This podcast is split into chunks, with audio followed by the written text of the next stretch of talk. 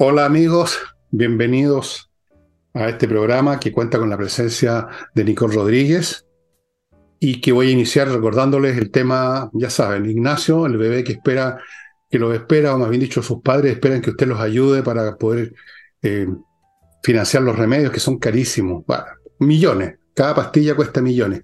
No estoy, no es una metáfora, millones, cada pastilla.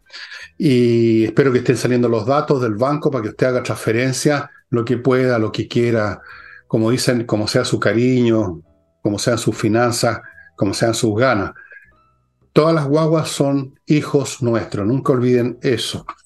No sé si lo inventé yo, lo leí en alguna parte, probablemente lo debo haber leído, lo estoy copiando de alguien. Continúo con mis libros que están en el portal del Villegas, estos dos más, Envejezca o Muérese, que no lo tengo ya en mis manos. Usted los puede comprar de a uno, los puede comprar en grupo, de a dos o de a tres. Los tres libros o dos de ellos que son Insurrección y Envejezca Muérase como un combo a precios de verano, que fueron precios bien rebajados que pusimos que los mantenemos por razones que no voy a explicar en esta oportunidad para dejar un poco de misterio. Y les cuento que este miércoles, esta semana va a haber mucho, mucho flamenco en la Casa del Jamón. Partimos, partimos el miércoles, bueno, yo no, yo no voy a bailar así, ya no puedo. Si trato de bailar me desarmo. Va a haber flamenco en la Casa del Jamón, Tenderini 171. Ya saben que frente a esa dirección, porque Tenderini es perpendicular a Agustina, en Agustina, al otro lado de Agustina, si usted sale de Tenderini, hay un estacionamiento subterráneo. Así que es fácil llegar, es fácil irse seguro y va este miércoles a las ocho y media a tener un tremendo espectáculo. También va a haber espectáculo, me parece que el viernes bueno, pero esos detalles se los doy cuando llegue el momento del viernes. Y dicho eso, entramos en materia. Y todos sabemos que el Estado no está a la altura de las circunstancias en materia, en muchas materias y específicamente ahora en seguridad. Se anuncian nuevas reuniones, ahora se llaman cónclaves. Va a haber, ahora va a haber un cónclave. O sea, no bastan las mesas de trabajo y las coordinaciones, ahora vienen los cónclaves para discutir una vez más no sé qué, porque está claro que lo que hay que hacer con los criminales es ir a buscarlos y meterlos presos. Pero parece que eso requiere un cónclave. Pero hay algo más que vamos a tocar con Nicole, que ya tiene algunos datos interesantes, y que es una enfermedad quizás aún más grave que la falencia administrativa, organizativa para enfrentar el crimen, y es la corrupción. Porque la corrupción va por dentro, no se ve. De vez en cuando aparece un testimonio, de vez en cuando salta la pus por algún lado, pero en general la corrupción es como un tumor, va por dentro y no se manifiesta hasta cuando ya es muy tarde. Yo creo que nuestro Estado está realmente, yo no sé en qué grado, pero en un estado bastante avanzado de este cáncer, estimados amigos. ¿No es así, Nicole?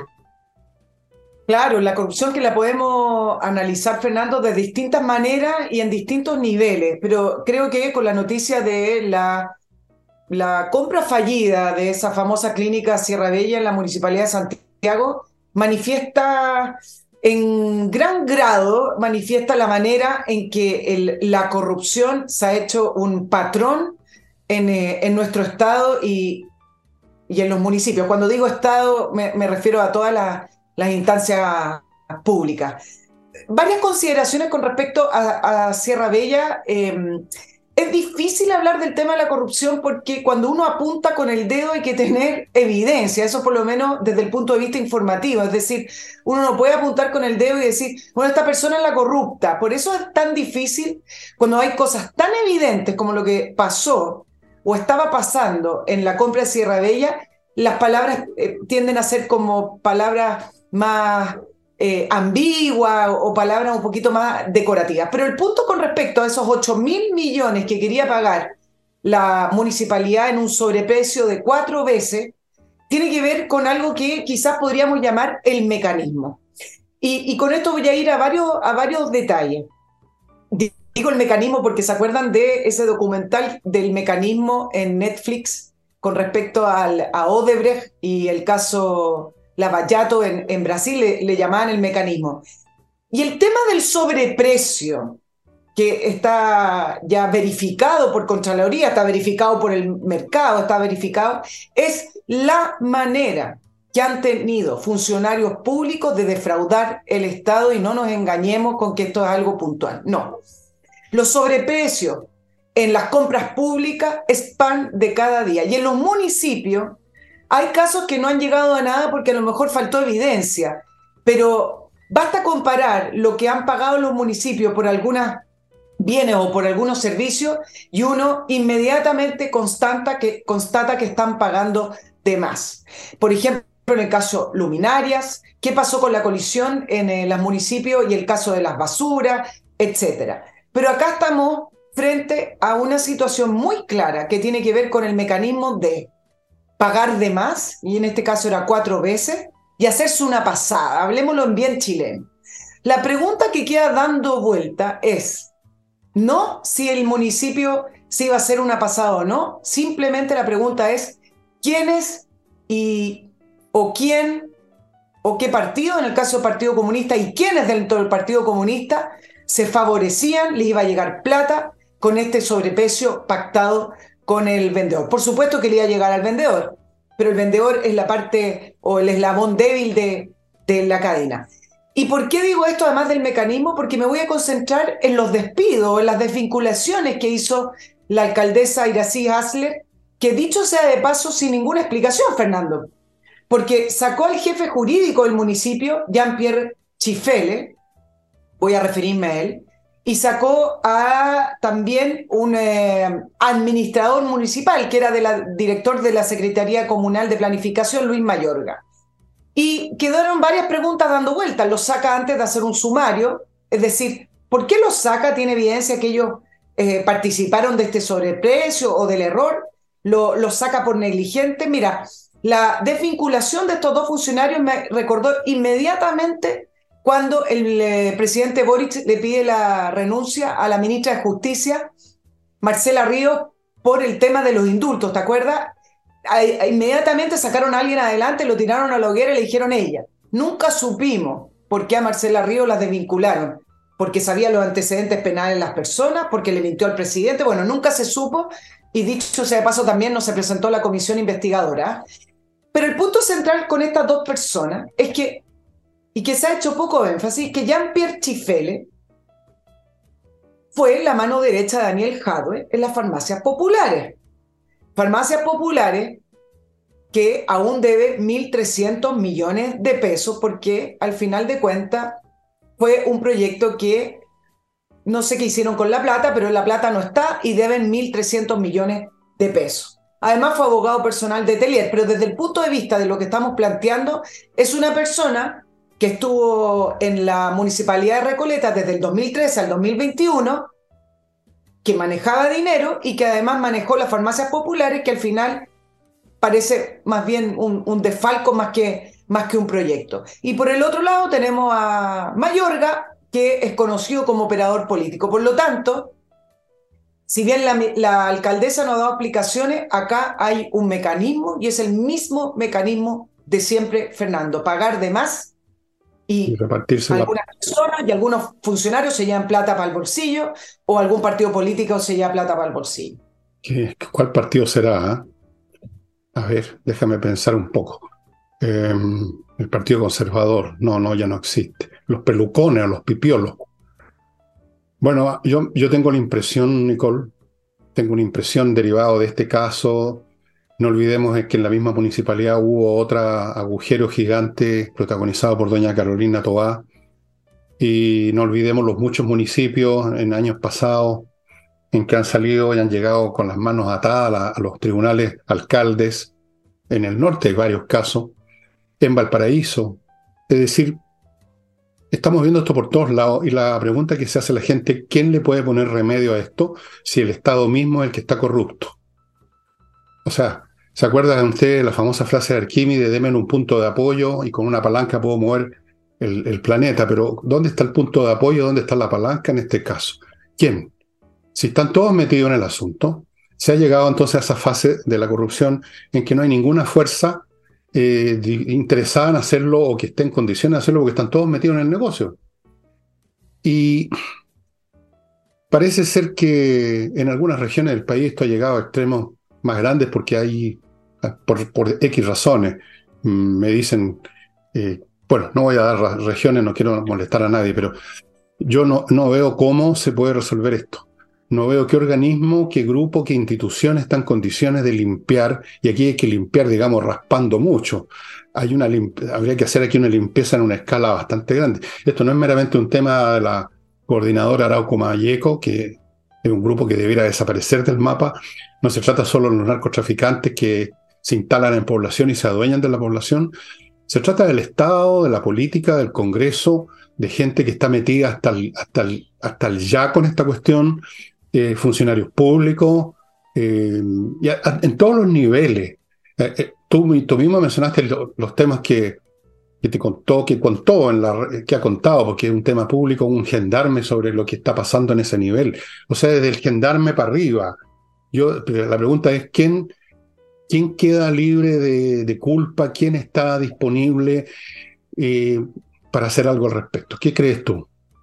Estamos claro, lo que lo que ocurre es lo siguiente, eh, efectivamente eh, hay una modus operandi en el Estado porque no hay mecanismos de control. Y en el caso de, de, la Municipalidad de Santiago, donde el Partido Comunista ha intentado hacer ver esto como una guerrilla política, que es la, fue la derecha. No, no fue la derecha acá. Acá, ¿quién fue el primero que levantó la voz? Fue un particular.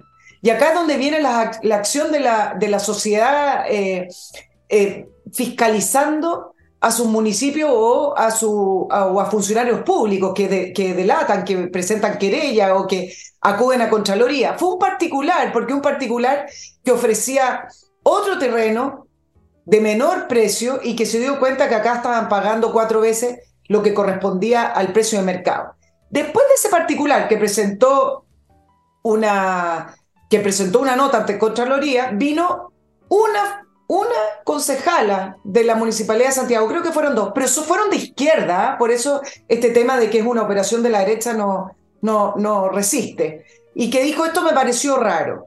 Em, entonces, claro, hay de repente situaciones en que particulares, por ahí una concejala, aunque sea de izquierda, levantan las voces, pero son situaciones muy aisladas y son situaciones muy débiles. Si, si en esto no hubiera acompañado además eh, Contraloría, el Partido Republicano y otros políticos que se hicieron parte, yo no sé si esto hubiera sido el resultado. Ahora, dentro de los mecanismos, Fernando, siempre he creído y me cuestioné en un principio con el tema de Sierra Bella, creo que lo hablamos acá en el programa, lo siguiente, y son cosas bien básicas.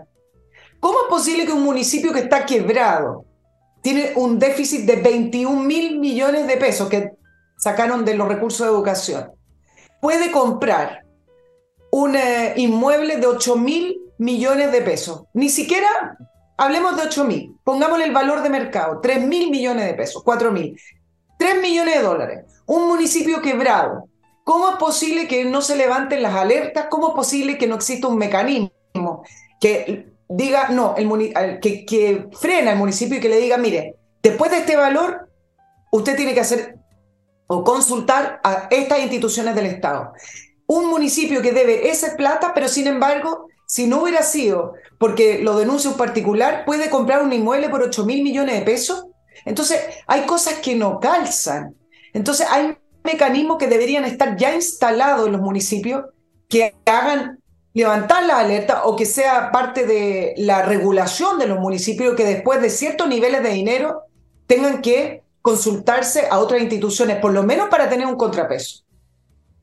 Claro. Eh, esto, todo esto es muy interesante, ¿no? Como análisis político, sociológico, porque todo lo que estamos viendo son el fruto de semillas que se sembraron hace mucho tiempo. Hace mucho tiempo, en los principios de la concertación fue que se vociferó con, con los ojos en blanco de que había que perfeccionar la democracia generando estos municipios por elección popular, autónomo, y aquí tenemos y con eso se sembraron las semillas de que nadie controla, porque se institucionalizó de ese modo. A eso podemos agregar después, por supuesto, la corrupción personal, ese es el aspecto personal, porque una institución que permite la corrupción, pero la gente es honesta, no se corrompe. Una institución que no permite la corrupción con gente corrupta, tampoco se corrompe. Pero una institución que permite la corrupción y con gente corrupta se corrompe al cuadrado, obviamente. Pero no es el único caso hay muchas instituciones que se han ido eh, que fueron muchas cosas que se sembraron.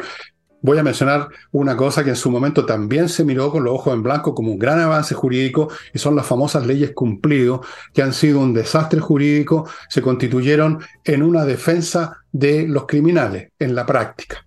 Se suponía que protegiendo a los criminales se protegía con mayor razón al ciudadano de una eventual no sé qué situación, a lo mejor de la invasión de los extraterrestres.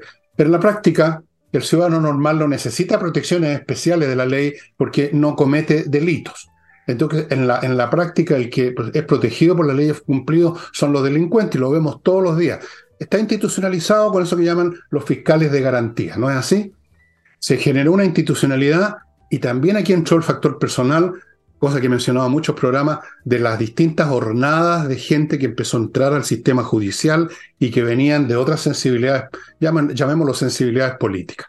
Nuevas generaciones, todos progres, todos dispuestos a, a redimirse de los pecados de la justicia en la época de Pinochet, etc. Entonces, aquí otra vez tenemos leyes garantistas, jueces garantistas, al cuadrado, digamos, los beneficios para los, para los delincuentes. Así que podemos seguir haciendo esta contabilidad con otras instituciones del Estado y vamos a encontrar en todas partes algo que se sembró hace 20 o 30 años, terminó por madurar, terminó por madurar la, desfachatez, la, la codicia, la falta de, decencia de mucha gente. Y aquí tenemos un resultado que yo te digo, no veo qué institución queda, qué institución queda. Porque hemos visto lamentablemente también temas de corrupción en los altos mandos de instituciones armadas. Entonces, ¿quiénes van a llevar a cabo la limpieza? Porque estamos aquí hablando, no, limpieza es poca cosa. Esto es una operación mayor el cuerpo está gangrenado, está gangrenado, o va en una gangrena acelerada. Seguramente quedan todavía personas decentes, pero como tú decías, un individuo por aquí y otro por allá, ¿cómo se enfrenta la máquina? Esto no es solo un mecanismo, es una máquina. Esos individuos más bien corren riesgo, los persiguen a ellos por difamación o por lo que sea, o los amenazan por las redes, o, o les meten un balazo en una calle cualquiera, cualquier día. Claro. Claro, o sea, hemos llegado a eso. Eh, y hemos llegado a mi primer bloque también. Y esto no tiene nada de corrupción, estimado amigo. Esto es puros beneficios para ustedes, los, los que vienen a este programa. Puros productos importantes para ustedes.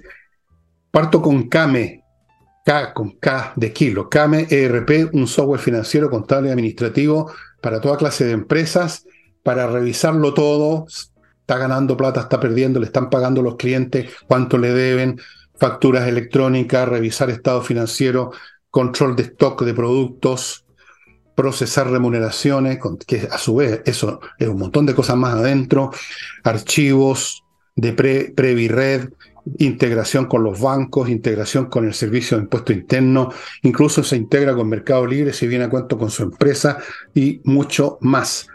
Implementación en dos horas, planes desde 12 UF al año. Continúo con otra empresa que tiene que ver con el ámbito financiero, empresarial, plata, cosas así, que es Maxa. Esta es una empresa con 10 años de antigüedad, 35 mil clientes, cobertura en todo el país. ¿Y qué es lo que hace Maxa? Ofrece un montón de productos para las pymes, para ayudarlo a ordenar las finanzas de las pymes, ayudarlo a crecer. Y le ofrece una cosa muy interesante que se llama, y aquí tengo algunos datitos, el termómetro financiero Maxa, que le permite conocer su estado de salud financiero y tributario a base de la información contenida en el Servicio de Impuestos Internos para eventuales solicitudes de crédito, para saber dónde poner énfasis, para medir la capacidad de crecimiento y endeudamiento, un diagnóstico de la situación tributaria, advertencias sobre riesgos de la empresa, etc. Y hoy está ofreciendo gratis el informe financiero Maxa en solo 60 segundos. Entre al sitio www.gomaxa.com. Go, go, go, go. Y continúo con otra empresa importante en este ámbito, que es kc-consulting.cl, ahí la ubica, que es esto ya más dirigido a las personas, asesorías contables. Contables, también para las empresas, pero ojo, los particulares, tener una contabilidad al día y ordenada de sus asuntos, una contabilidad completa y preparación de estado financiero, balance, declaración de impuestos personales, estamos en el mes, y de empresas, planificación tributaria, etcétera. kc-consulting.cl y termino el bloque con Edifito, otro software este para la administración de edificios. Administración integral significa los temas contables, administrativos y financieros que tienen que ver con, por ejemplo, los sueldos del personal, la parte física, el mantenimiento del edificio, las reparaciones que hay que hacer, hay que pagar a ciertas empresas por las reparaciones, mil cosas, es un barco, un barco que no se mueve, un edificio. Y por eso, porque es tan bueno este software que está en miles de edificios en Latinoamérica. Volvemos con Nicole. Mira, me quedaron dos cositas con el tema de Sierra Bella y a propósito de los municipios. Imagínate que son 345 municipios a lo largo de, Chile. ¿ah? Y Contraloría hace eh, revisiones aleatorias y solamente a, un, a una división del, municipio. Y entonces cada vez que surgen, em, surgen cuestionamientos desde a lo mejor concejales o alguna denuncia, se encuentran culpables. Por ejemplo, acaban de destituir al alcalde de Ovalle por faltas a la probidad, tú sabes que siempre son palabras muy bonitas. Ese municipio tiene un déficit de 7 mil millones de pesos que lo sacaron también del área de educación. Eh, tú tienes el caso Torrealba, que todavía eh, no, no conocemos el número final, pero son muchísimos años defraudando el municipio de Vitacura sin que nadie se diera cuenta. Eh, por, por unos montos menores, pero Karen Rojo, ¿te acuerdas la alcaldesa Antofagasta que se escapó y se fugó a Países Bajos? Por 23 millones de pesos, por usarlo en, eh, en, una campaña política, le dieron cinco años de cárcel. Pero el punto es que es bastante singular el, el caso de Karen Rojo, pero lo, las penas, las sanciones son muy bajas. Entonces un funcionario dice, bueno, probemos. Si me va a llegar un millón de dólares, si me va a llegar, aunque sea 500 mil pesos, pruebo, pues si las sanciones son tan bajas. Entonces, lo primero que hay que subir son las sanciones y, el delito con respecto a defraudar en, en, los municipios. Y, lo último que te quería comentar, Fernando, con respecto al mecanismo, tiene que ver con la utilización de sensibilidades ciudadanas para poder levantar proyectos, utilizar el mecanismo y que después digan, no, pero si esto contaba con la aprobación ciudadana, y es con el tema de la salud, por ejemplo. Lo han hecho con educación. Mira el tema de las farmacias populares. ¿Qué mejor que te digan que tu municipio te va a poner una farmacia y tú vas a comprar remedios más baratos? Va directo, directo a las urgencias y necesidades de las personas. Y entonces es muy difícil después, cuando se le pregunta a la gente, bueno, ¿y usted está de acuerdo? ¿Cómo no va a estar de acuerdo una persona en ir a una farmacia que le da lo mismo de quien sea? Aunque no corresponda que un municipio tenga una, una farmacia tampoco, ¿cómo no va a estar de acuerdo en ir a comprar un remedio que le sale más barato? Y es lo mismo con el tema de la clínica. Resulta que, claro, preguntan a los vecinos de la comuna de Santiago y ante las urgencias en salud, las listas de espera, el municipio le está vendiendo diciendo, yo le voy a poner una clínica y se van a resolver sus problemas. Entonces, hay que tener ojo también con la manipulación de las urgencias y las necesidades de las personas para poder defraudar al fisco o al municipio en este caso. Bueno, la izquierda en, general, esa es la política en su esencia de la izquierda en todos los tiempos, ¿no? Manipular a la gente. O sea, todo su ideario, toda su postura parte de la base que ellos están defendiendo y están promoviendo los intereses del pueblo.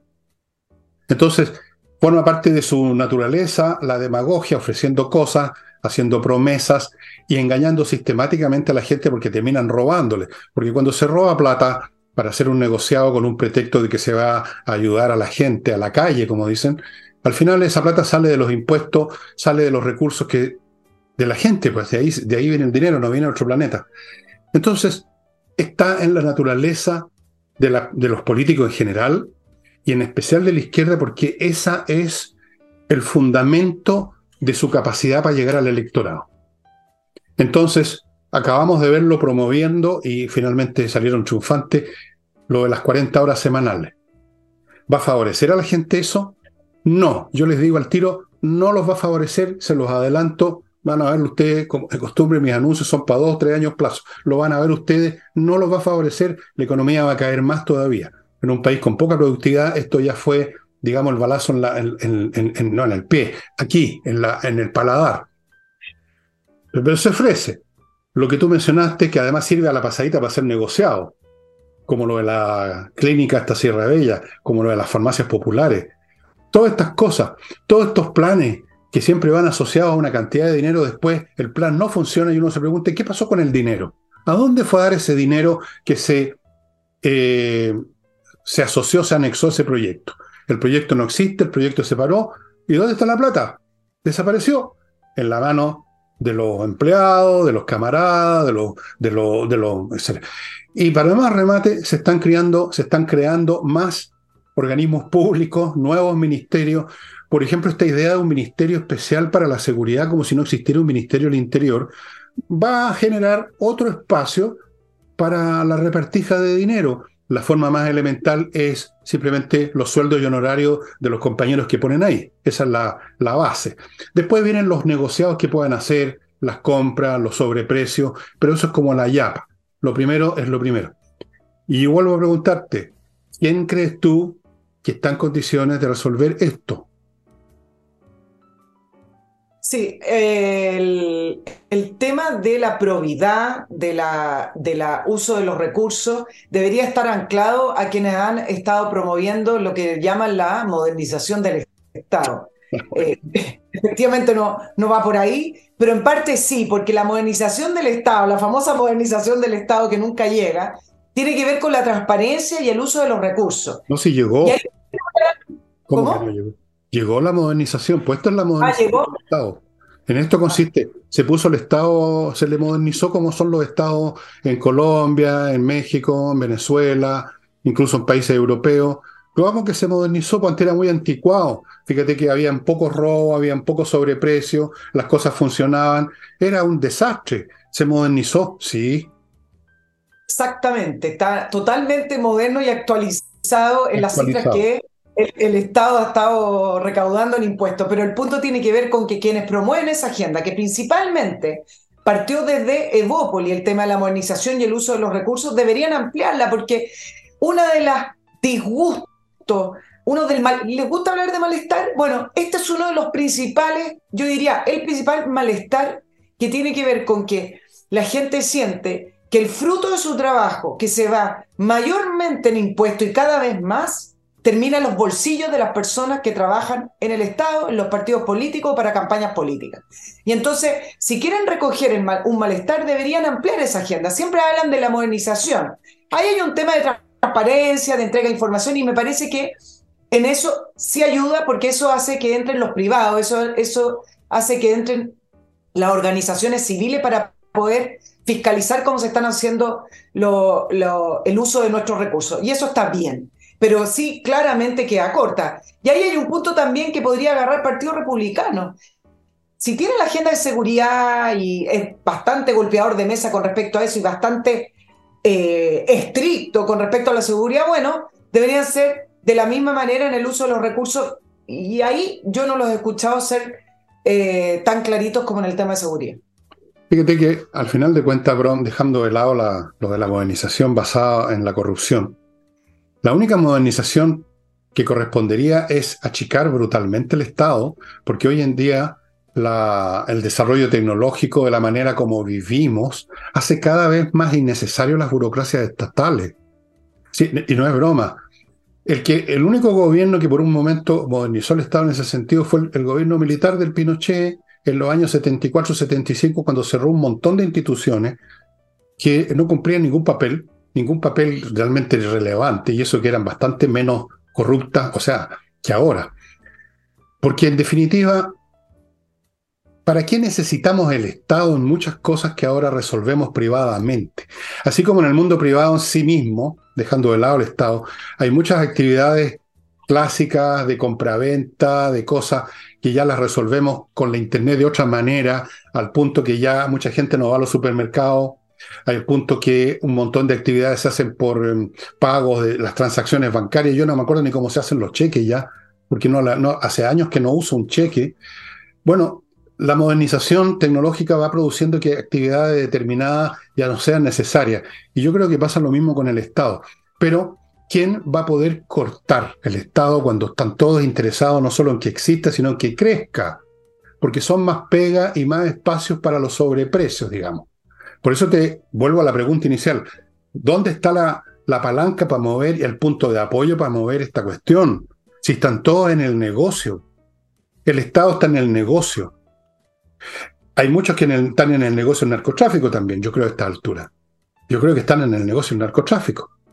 O sea, cuando uno ve instituciones que debieran estar cautelando la circulación de drogas, que dicen que la cosa no tiene importancia, uno tiene que sospechar que hay aquí una vinculación con el narcotráfico, ya sea remunerada o por temor a una sanción en la forma de un balazo. Entonces, ¿quién? ¿Cómo? Yo veo las cosas bien podridas en esta, en este, en esta en esta materia, no tanto por la enfermedad misma, sino porque no veo ningún cirujano, no veo ningún remedio, no veo por dónde. Estamos llegando al día, Nicole, en que los pocos que todavía hacen denuncias van a ser los perseguidos y van a ser los castigados. Y yo creo que ya se está viendo. Mira lo que pasó con el caso de los carabineros, esto, en el tema del futbolista. Los carabineros terminaron siendo eh, victimizados, o sea, convertidos en, los culpables y, tienen que defenderse con abogados. Ahí tienen un ejemplo. Y podrían haber muchos más. ¿A cuánta gente le han reventado con eso que llaman la cancelación, inventándole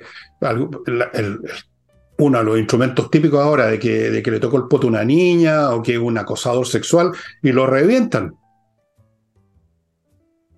Entonces, yo lo veo muy mal, veo muy, muy feo el Ahora, muy feo el, tema de la penetración de, por ejemplo, el crimen organizado a la esfera del Estado.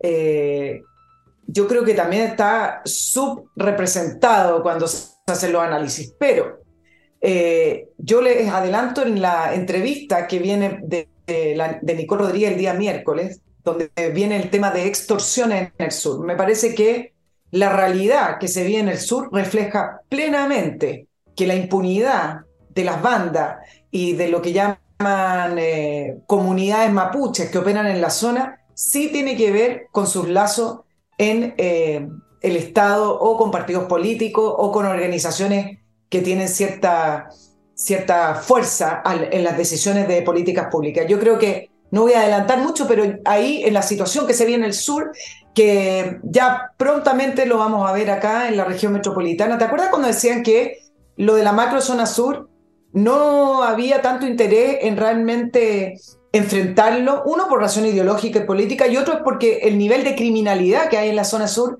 no llegaba a la región metropolitana. Bueno, hoy en día me parece que las situaciones, si bien son de naturaleza distinta, se están emparejando con respecto a lo que significa circular en algunas calles y que no te dejen pasar, simplemente tienes que pagar si no te disparan, etc. Eso está pasando en algunas comunas en la región metropolitana. Bueno, adelanto un poquito lo que viene en esa entrevista con respecto a la penetración de la criminalidad en e, en el Estado.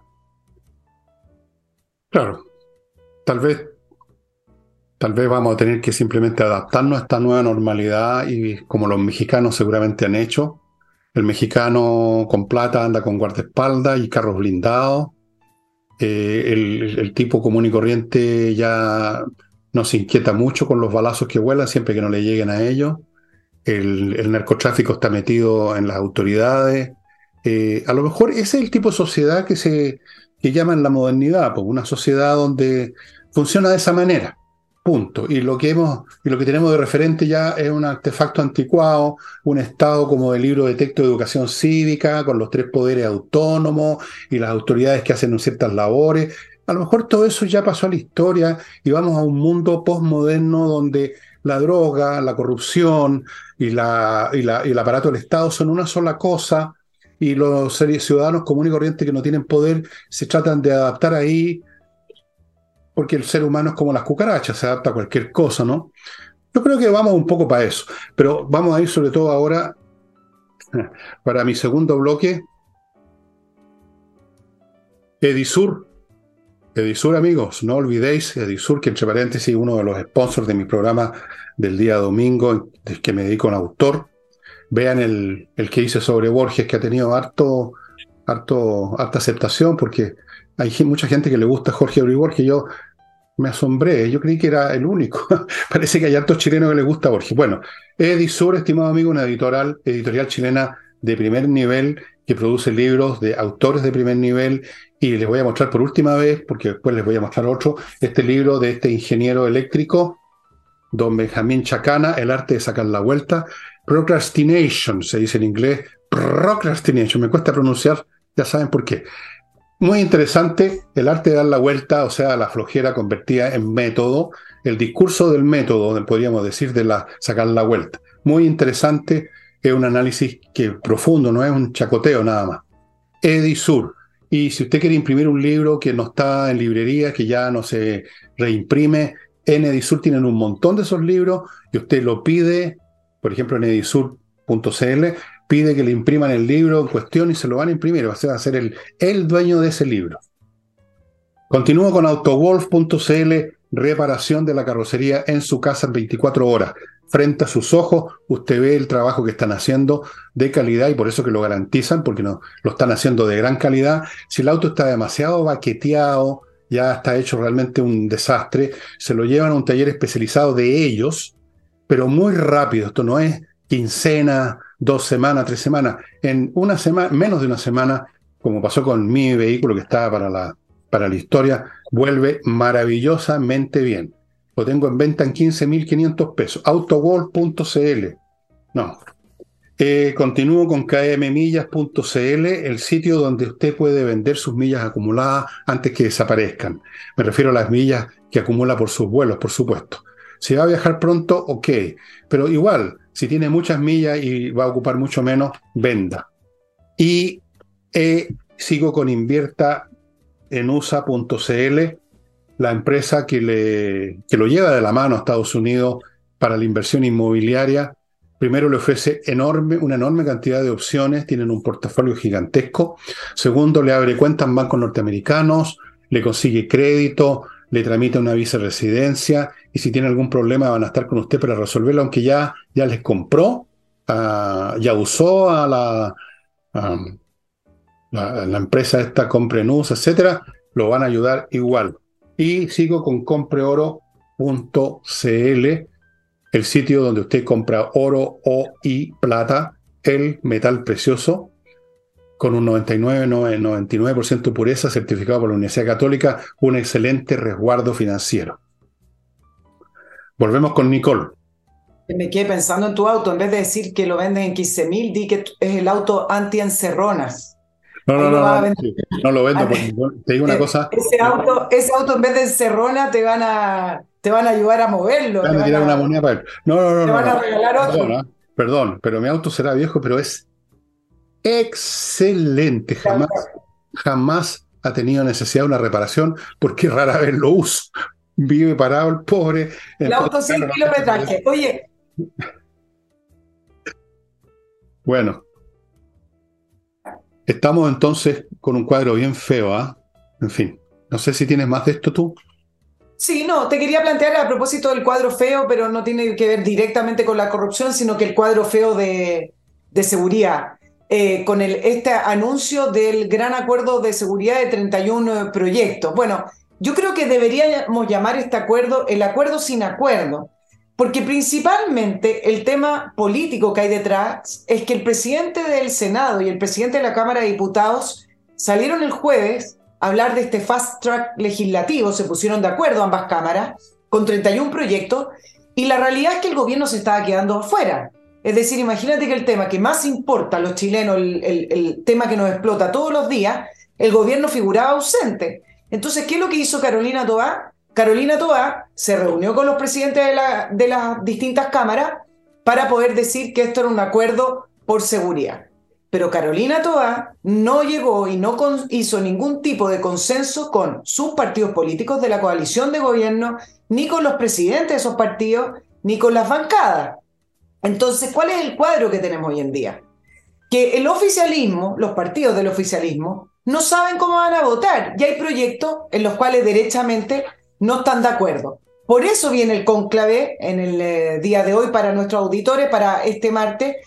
Esto es un nuevo conclave donde anuncian vamos a limar las asperezas en estas dos coaliciones de gobierno. Y en el intertanto, se han estado distanciando porque Carolina Toá está sola. Entonces, como está sola, el PPD y el Partido Socialista, para poder ah, mostrar simbólicamente que la apoyan, van a ir a visitarla a la moneda. ¿Viste esos presidentes que se ven caminando hacia la moneda o esos políticos de cada partido? Entonces les sacan fotos y dicen, bueno, venimos a ver a Carolina Toa como una imagen así bien, simbólica. Muy amoroso. Mientras Carolina Toa sigue cayendo la encuesta ya venía cayendo, pero ahora en la cadena mostró 17 puntos menos con una aprobación de 42%. Entonces, ¿qué está diciendo el socialismo democrático? No queremos seguir pagando acá los costos de llevar adelante la agenda que debería llevar adelante el gobierno y que por el otro lado, a prueba dignidad se descuelgue, pero por ejemplo aparezca celebrando las 40 horas. Tú mismo viste, Fernando, creo que lo comentaste, el baile, baile con el presidente Boric, eufóricos que habían aprobado las 40 horas como si fuera algo realmente positivo para, para el país. Así es que simplemente entrar de fondo y de lleno en la agenda de seguridad para el gobierno políticamente parece inviable. Es inviable, es un tema que no lo pueden viabilizar porque va contra sus más esenciales rasgos espirituales, llamémoslo así, están en el ADN de la izquierda el mirar con desconfianza. Yo lo, he dicho muchas veces, perdón que me repita, para la izquierda la, policía, las acciones de control social, eh, la acción de la justicia, la persecución de los delincuentes, la existencia misma de los uniformados, es, es algo que no, no, no les gusta porque son instrumentos del Estado burgués que justamente ellos son izquierda porque lo quieren demoler a veces lo quieren demoler y lo dicen de frentón, como ahora, otras veces, como en la época de la concertación, se quedan calladitos, incluso hacen unos ciertos mea culpa. ¿Te acuerdas que había un hilera tipo escribiendo mea culpa sobre el gobierno Lupe?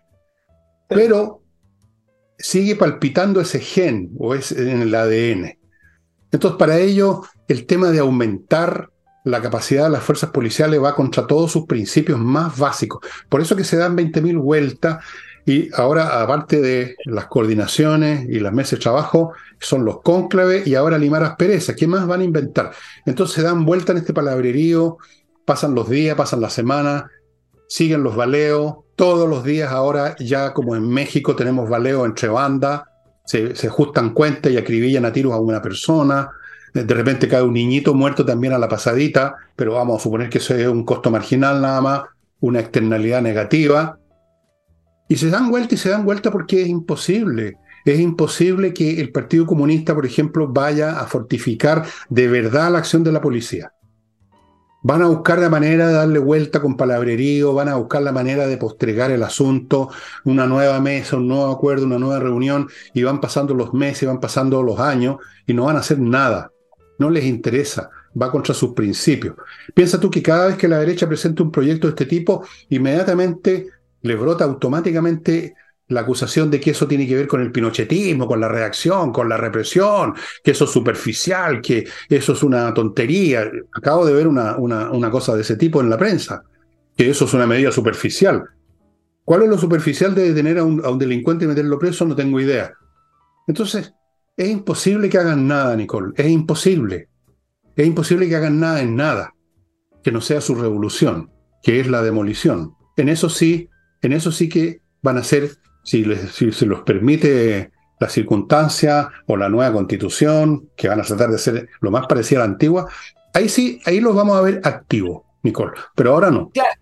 Exacto, tú en el fondo, ¿cómo van a reforzar lo que ellos mismos llaman el aparato represivo del Estado? Es decir, irían en contra de, su propia naturaleza. Y como estamos en eh, época de campaña, aunque no se note, aunque no haya ambiente de campaña, se les viene nuevamente una, una agenda paralela, que es la agenda de seguridad, pero ya el tema de carabineros está posicionado y ahora viene el tema de la inmigración. ¿Y por qué digo que esto lo, eh, lo, lo levanta la centro derecha en términos de campaña? Porque se veía venir eh, ya en varias encuestas, pero hoy ya los números son bastante más contundentes, una especie de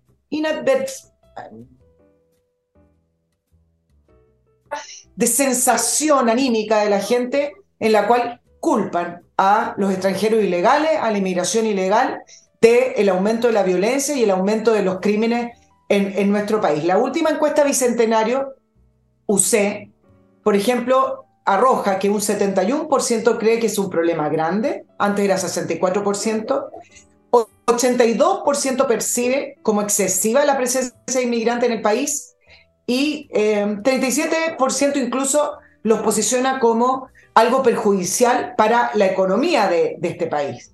Y la CADEM, paralelamente, la CADEM de, de esta semana, también posiciona la inmigración con eh, números muy altos en eh, ponerlas como responsables de la situación, la crisis de inseguridad del país. 85% considera que sí ha aumentado la criminalidad, 91% considera que ha aumentado la violencia en los crímenes, 60% se lo atribuye a los extranjeros, y ahí salen otras imágenes. Entonces, ¿qué hicieron hoy día? Renovación Nacional caminando directamente a la moneda para dejar un petitorio con respecto a la inmigración y el Partido Republicano también. Ahora, para ser justo en el análisis, efectivamente lo hacen caminando a la moneda para eh, que sea más notorio, para hacer un punto político. Pero el tema de la inmigración, en el caso del Partido Republicano, ya fue tema de campaña de Cast y en la discusión actual en el Congreso de la ley de migraciones ellos fueron los que han estado tratando de que se apruebe, considera la inmigración irregular, no la inmigración que usted pide papeles, que a lo mejor tiene una visa, que solicita un permiso de trabajo, sino que esa que vemos en el norte, que entran grupos masivos de personas, bueno, que se considere la migración irregular como un delito y que permita la expulsión de, eh, una manera más sencilla, una manera más, más rápida. Lo, ¿Cómo, ¿A dónde? Lo mismo hizo Renovación Nacional hoy día, entre otros, otras peticiones. ¿A dónde van a expulsar? Supongamos que quisieran expulsar, y estamos hablando no de tres o cuatro fulanos, sino que de cientos de mil. ¿A dónde los van a expulsar y cómo? Esa pregunta quisiera yo saber cómo se responde eso. No tiene solución. No veo cómo. No, pero el Partido Republicano fue un poquito más allá, está emulando lo que se hizo quizás con los centros en Turquía y lo que se ha hecho en otras zonas de Europa. Y en las solicitudes del Partido Republicano. ¿Qué cosas se ha hecho en Turquía? Los tienen en centros intermedios, que al ah, final parecen centros de detención. Bueno, el Partido Republicano está pidiendo eso, que se, que se determine una zona de detención y que queden ahí mientras se regularizan, mientras piden papeles o simplemente se les expulsa, pero que no entren a... Volvemos a lo mismo, ¿cómo se les expulsa? Fuera de que sería impresentable, sobre todo en este país, para, toda, para mucha gente, eh, esos centros de detención dirían campos de concentración inmediatamente. Llegarían, llegarían manadas, hordas, bandadas de funcionarios internacionales a lloriquear y a, y a hablar. Y luego, como en esos centros de detención por lo menos habría un 10 o 20% de delincuentes, o sea, varios miles, ¿cómo los expulsa? Volvería a presentarse el problema. Yo te digo, esto no tiene solución ya se derramó la leche. Es lo que les pasó en Suecia, por ejemplo, con la gente de, de la cultura, ¿cómo llamarla? No sé, oriental, musulmana. Nada que ver con el mundo, no sé si conocen Suecia, un mundo absolutamente prolijo, nítido, pero todo perfecto. Y llegan estos energúmenos que empezaron desde luego a asaltar a las mujeres suecas. Hubo N casos de violación ¿Y qué hicieron los suecos? No podían hacer nada, a menos que tú los agarres a tiro o los empujes al mar para que se ahoguen. No hay nada que hacer a ese nivel. Nada. Ya se derramó la leche. Por eso que lo que van a hacer es una medida de parche que consiste en regularizarlo. Regularizarlo. O sea, les van a inventar una identidad, les van a, les van a, les van a abrir una cédula de identidad. Y cuando descubran que es un delincuente, y van a descubrir no a uno, sino que a miles, ¿a dónde los mandan, Nicole? ¿Qué van a hacer con ellos? Es una pregunta que no tiene respuesta, no la tiene aquí, no la tiene en Europa, no la tiene en Suecia, no la tiene, no la tiene en Estados Unidos. ¿Qué han hecho en Estados Unidos? Simplemente se han perdido en el territorio norteamericano, entran, es un país mucho más grande, y están entrando por millones, por miles de miles de miles de miles. No tiene soluciones. Es un, tiene una cuantía el fenómeno que es inmanejable desde el punto de vista de las capacidades de un Estado.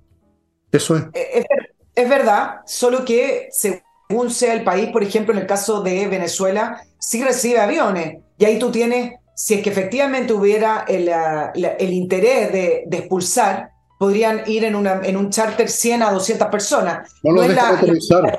una a una, pero... No los dejan aterrizar. No les permiten llegar. En el caso de Venezuela sí permitieron aterrizar en la época de Sebastián Piñera, pero es, verdad que tú dices, porque no lo ha resuelto ni siquiera Europa, no lo ha resuelto, pero por algo hay que partir. Pero esta, estas peticiones, principalmente lo que hacen es llevar a, atencionar al gobierno, si por eso lo está haciendo la centro derecha, para que transparente su manera de pensar, que lo ha transparentado varias veces. ¿eh?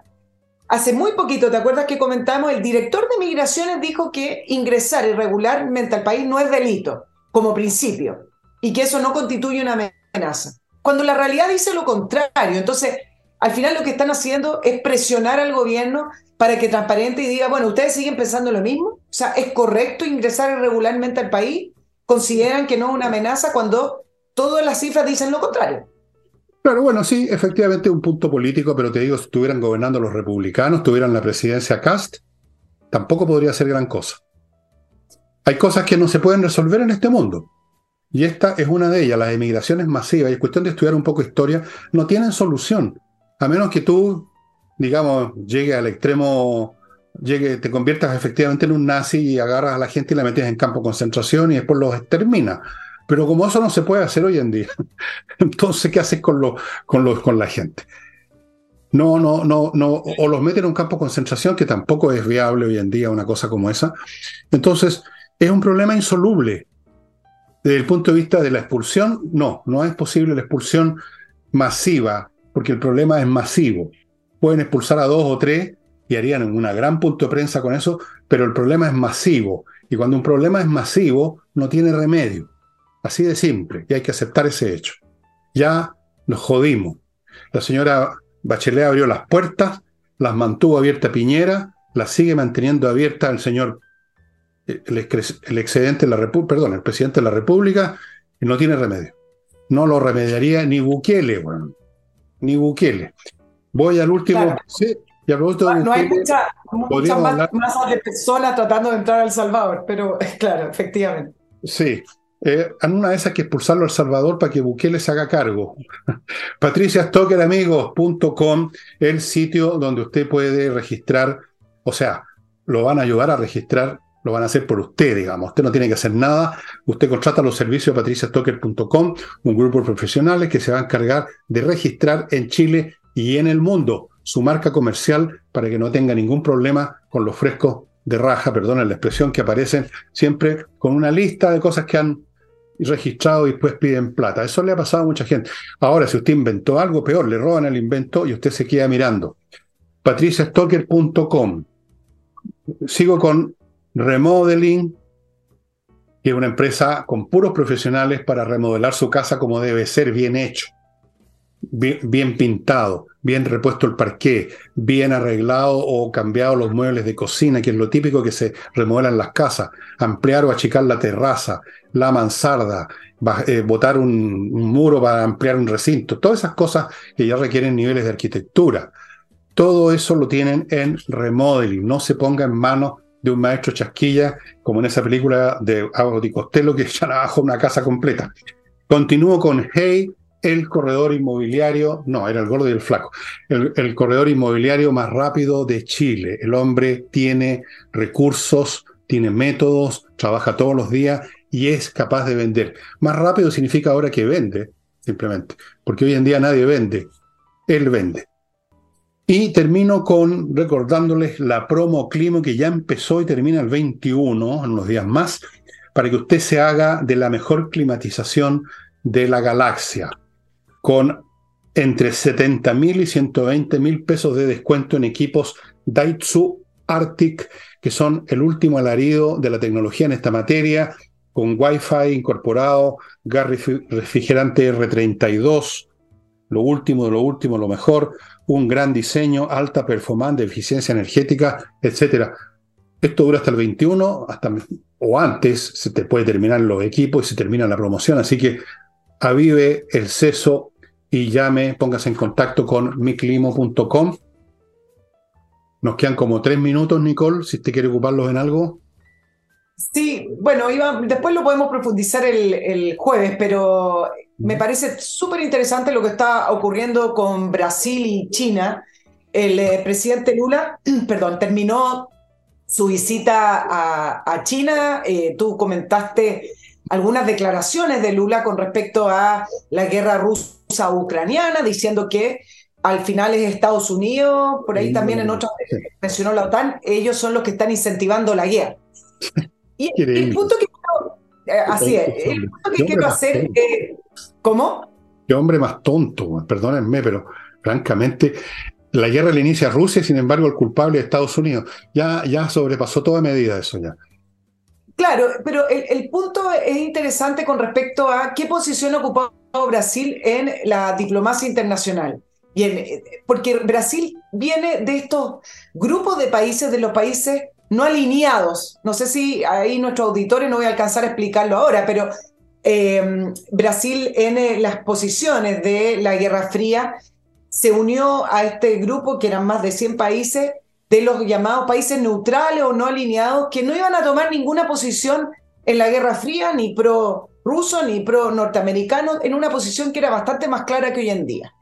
Pero siguiendo en el desarrollo de los hechos históricos, con la caída de la Unión Soviética, finalmente ese, listado de países, de los famosos no alineados o países neutrales, hoy en día no son nada de neutrales, porque en esa lista la, la, lidera China y por lo tanto, en la medida en que se fueron cambiando las hegemonías mundiales, Hoy en día pertenecer a esa lista significa que tú perteneces a un eje y es el eje chino, que es principalmente el eje que está combatiendo eh, de una manera económica, pero que está disputando la hegemonía de Occidente, llaman ellos, pero al final le está disputando a Norteamérica. Entonces Brasil, intentando aparentar esta neutralidad, es que dice que ellos están por la paz, habla del Club por la Paz que tú comentaste en el programa pasado, algo muy absurdo, pero al final de cuentas, Brasil y varios países de ese listado de países no neutrales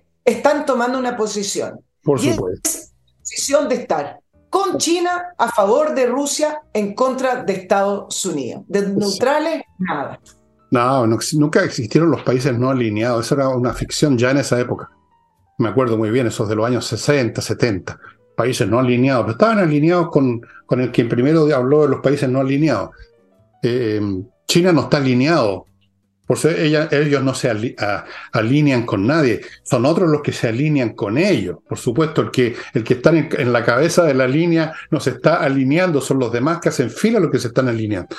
Bueno, pero ¿qué se puede esperar del guatón guachuchero? ¿Sí? Es un personaje realmente patético. Ahora, no es distinto al de México, no es distinto al de mm, al de Venezuela, no es distinto al de Cuba, no es distinto a muchos otros, no es distinto al de algunos otros que conocemos bastante bien, de más cerca incluso.